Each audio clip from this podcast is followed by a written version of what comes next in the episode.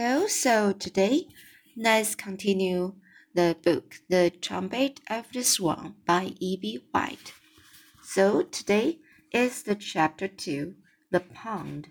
The pond Sam had discovered on that spring morning was seldom visited by any human being. On winter, snow had covered the ice. The pond lay cold and still under its white blanket.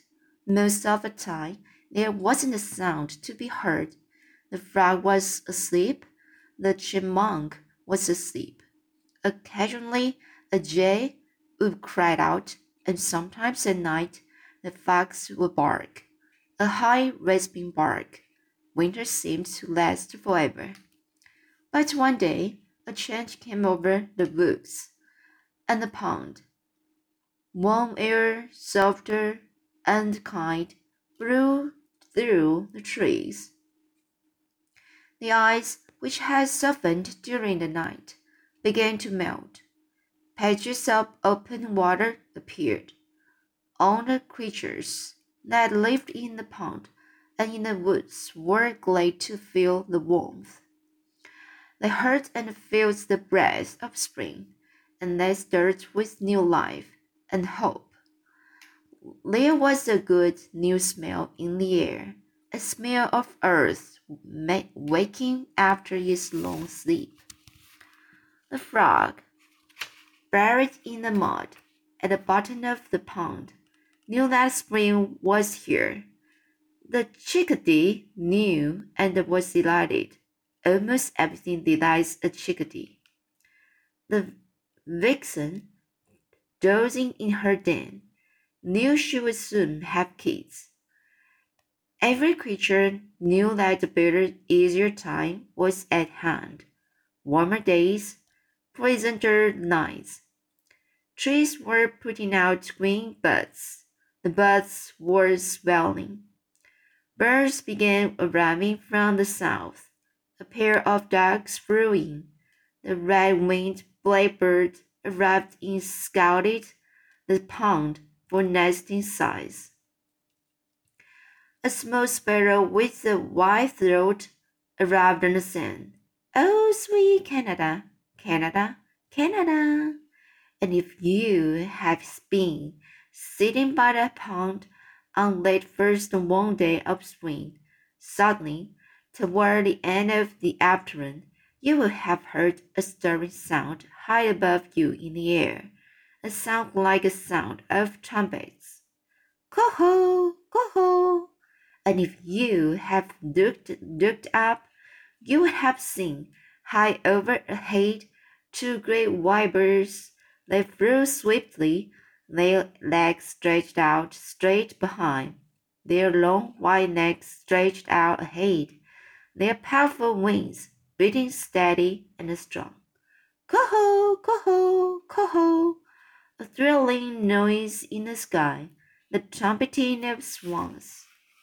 When the birds spotted the pond, they began circling, looking the place over from the air.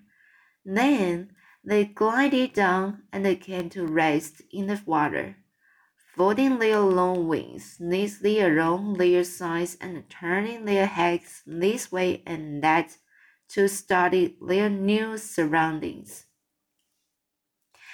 They were trumpeter swans, pure birds with black bills. They had liked the dukes of the swampy pond and had decided to make it their home for a while and raise a family. The two swans were tired from the long flight. They were glad to be down out of the sky. They paddled slowly about and then began feeding thrusting their necks into the shallow water and pulling news and planes from the bottom. Everything about the swans was white except their bills and their, their feet. These were black. They carried their heads high. The pond seemed a different place because of their arrival. For the next few days, the swans rested. When they were hungry, they ate. When they were thirsty, which was a great deal of the time, they drank. On the tenth day, the female began looking around to find a place to build her nest. In the spring of the year, nest building is uppermost in a bird's mind. It is the most important thing there is. If she picks a good place, she stands a good chance of hatching her eggs and rearing her young young. If you she if she picks a poor place, she may fail to raise a family. The female swan knew this. She knew the decision she was making was extremely important. The two swans first investigated the upper end of the pond, where a stream flowed slowly in. It was present there, with reeds and the and the bulrushes. Rain-winged blackbirds were busy nesting in their in this part of the pond, and a pair of married ducks were courting. Then the swans swing to the lower end of the pond, a marsh, with woods on one side and a deer meadow on the other. It was lonely here. From one shore, a point of a point of land extended out into the pond. It was sandy strip, like a little peninsula, and at the tip of it, a few feet out into the water, was a tiny island, hardly bigger than the dining table. One smooth tree grew on the island, and there were rocks and ferns and grasses. Take a look at this, exclaimed the female as she swam round and round. Coho, replied her husband, who liked to have someone ask his advice. The swan stepped cautiously out onto the, the island. The spot seemed made to order. Just right for a nesting place. While the male swan floated close by, watching, she snooped about until she found a pleasant spot on the ground. She sat down to see how it felt to be sitting there. She decided it was the right size for her body. It was nicely located, a couple of feet from the water's edge. Very convenient. She turned to her husband. What do you think? she said. An ideal location he replied, a perfect place. And I will tell you why it's perfect place, he continued, majestically. He continued majestically. If an enemy, a fox, or a coon, or a a coyote, coy, coyote, sorry, so coyote, sorry, a fox or a coon or coyote or a skunk. Wanted to reach this spot with murder in his heart, he'd have to enter the water and get wet. And before he could enter the water, he'd have to walk the whole length of that point of land. And by that time, we'd see him or hear him, and I would give him a hard time. The male stretched out his great wings every from tip to tip, and gave the water a mighty cloud to show his strength. This made him feel better right away.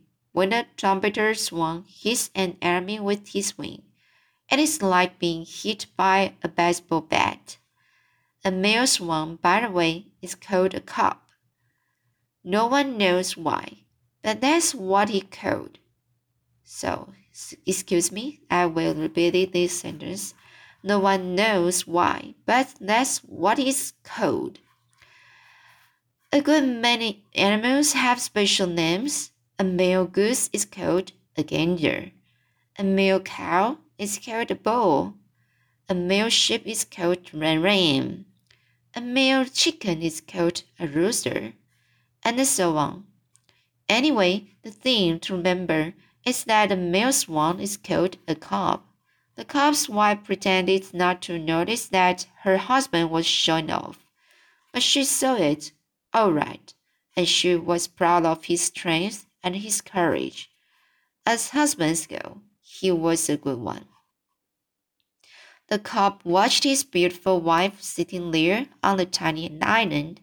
To his great joy, he saw her begin to turn slowly round and around, keeping always in the same spot, shading the mud and the grass. She was making the first motions of nesting. First, she squatted down in the place she had chosen. Then she twisted round and around, tapping the earth with her broad webbed feet, hollowing it out to make it like a saucer. Then she reached out and pulled twigs and glasses toward her and dropped them at her sides and under her tail, shaping the nest to her body. The calf rode close to his mate. He started every move she made.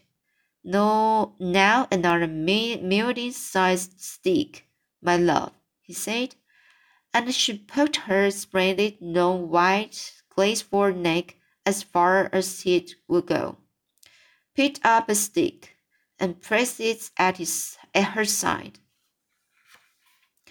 Now another bit of coarse grace, said the cob with great dignity. The female reached for grasses, for moss, for twigs, anything that was handy. Slowly, carefully, she built up the nest until she was sitting on the big grassy mound. She worked at the task for a couple of hours, then knocked off her for the day, and slid into the pond again to take a drink and have lunch. A fine start, said the cob as he gazed back at the nest. A perfect beginning. I don't know how you manage it so cleverly. It comes naturally, replied his wife. There's a lot of work to it, but on the whole, on the whole, it is pleasant work. Yes, said the cob, and when you are done, you'll have something to show for your trouble. You have swan's nest, six feet across, what other bird can say that? Well, said his wife, maybe an eagle can say it. Yes, but in that case, it wouldn't be the swan's nest. It would be an eagle's nest, and it would be high up in some old date tree somewhere, instead of right down near the water, with all the conveniences that go with water. They both laughed at this. Then they began trumpeting and splashing and scooping up water and throwing it on their backs, darting about as though they had suddenly gone crazy with delight. Coho, coho, coho, they cried. Every wild creature within a mile and a half of the pond heard this trumpeting of the swans. The fox heard, the raccoon heard, the skunk heard, one pair of ears heard that did not belong to a wild creature, but the swans did not know that. So here last today's chapter two, and I hope you enjoy this story. And next time I will try uh read uh to read try to read the chapter three, a visitor. So see you next time.